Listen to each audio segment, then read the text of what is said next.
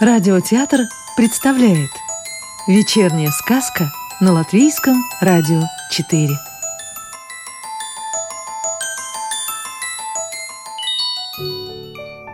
А сегодня слушаем продолжение сказки «Небывалый воробушек» автора Викса в переводе с латышского Нины Бать. Постольку, поскольку. Как-то раз оба дружка навестили дедушку Серебряного. Они принесли ему гостиниц, большую, вкусно пахнущую оладью. Отведав гостиниц, дедушка завел разговор о лошадях. «Признайтесь, а вы видели когда-нибудь лошадь?» — спросил он своих молодых друзей. «Только раз довелось», — ответил обыкновенный воробушек. «А ты?» — обратился дедушка к небывалому воробушку. «Сколько раз тебе довелось видеть лошадь?» Небывалый воробушек ни почем не хотел признаваться, что понятия не имеет, видел он лошадь или нет. Лошадь!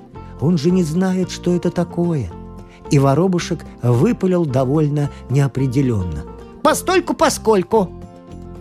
Последовала минута молчания.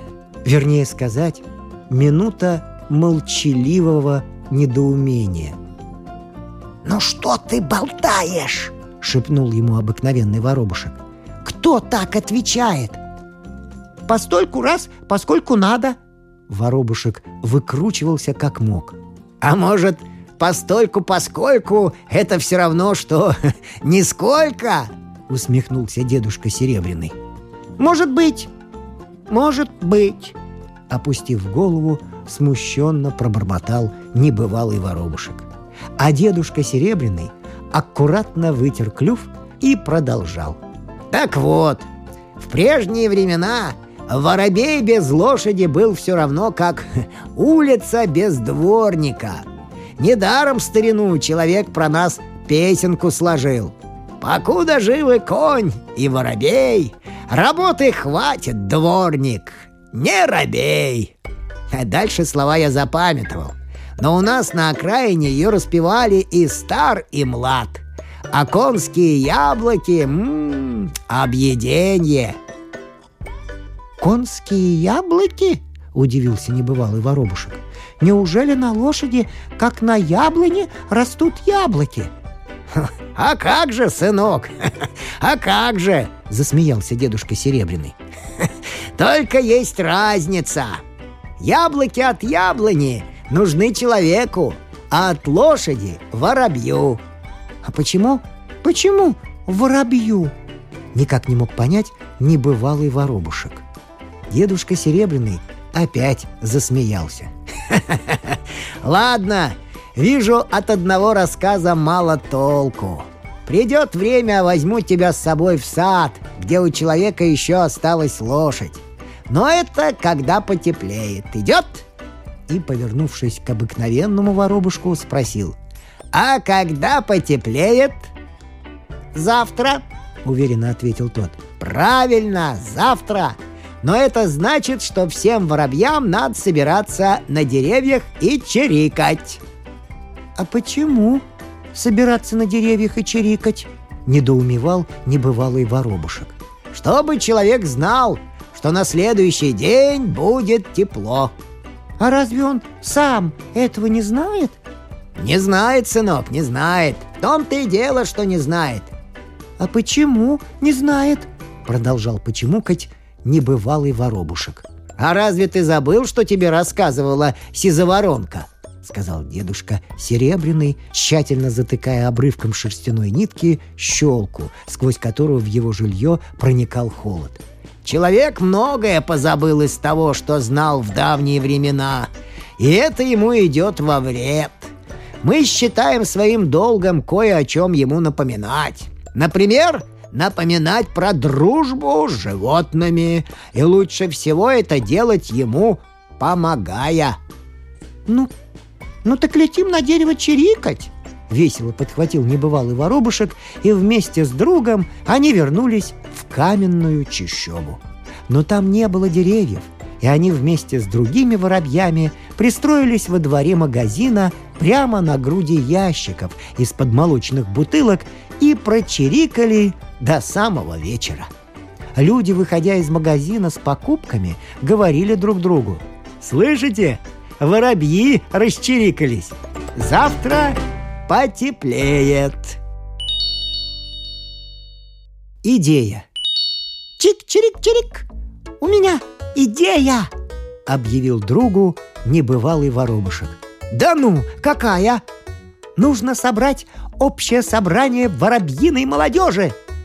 Глаза у небывалого воробья ярко заблестели, как у каждого, в чьей голове возникают идеи. «Общее собрание воробушков? Такого еще не бывало!» «Ну так будет!» Пойми, мы не можем допустить, чтобы освобожденные куры страдали от голода. Кому, как не нам, прийти им на помощь, и мы должны их спасти. Интересно, а чья это была затея сманить их в лес, а? По-моему, твоя. Да, моя. Но если не хочешь им помочь, не надо. Обойдусь и без тебя. Ну чего ты надулся? Я же просто пошутил, а ты сразу всерьез. Понятно, всерьез. Тут, братец, не до шуток освобожденным курам грозит гибель!» В тот день оба друга облетели почти все воробьиные квартирки по соседству и уговорили молодежь явиться на общее собрание. Собрание проводилось на чердаке девятиэтажного дома, в котором жил небывалый воробушек. В просторном помещении собралось не менее тысячи воробушков. Все они оживленно чирикали, переговаривались, гомонили – но вот раздался повелительный возглас. «Тише!» Это небывалый воробушек призвал всех к порядку. Из оконца дунул студеный зимний ветер. Воробушки, нахохлившись, потеснее жались один к другому.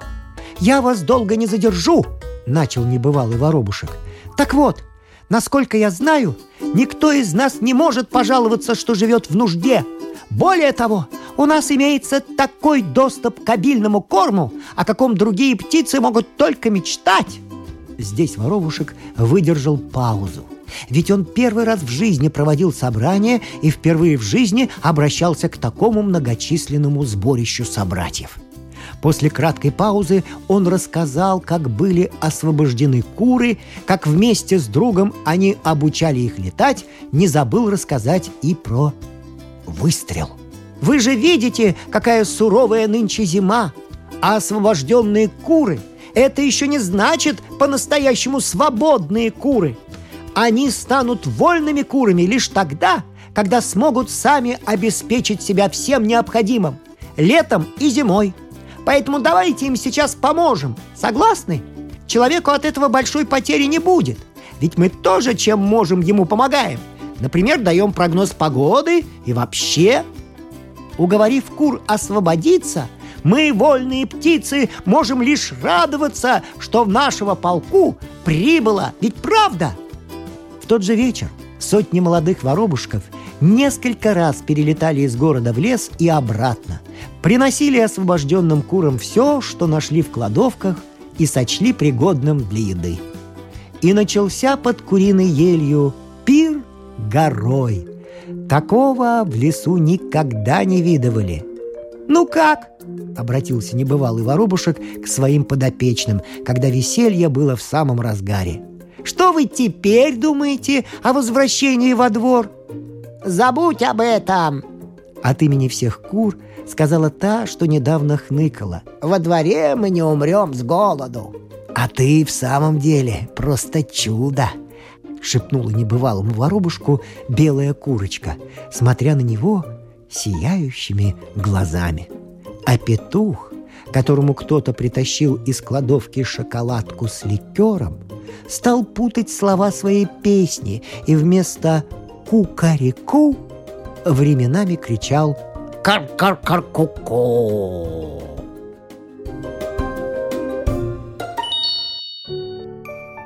Сказку читал актер Рижского русского театра Вадим Гроссман. А продолжение нашей сказки слушайте завтра.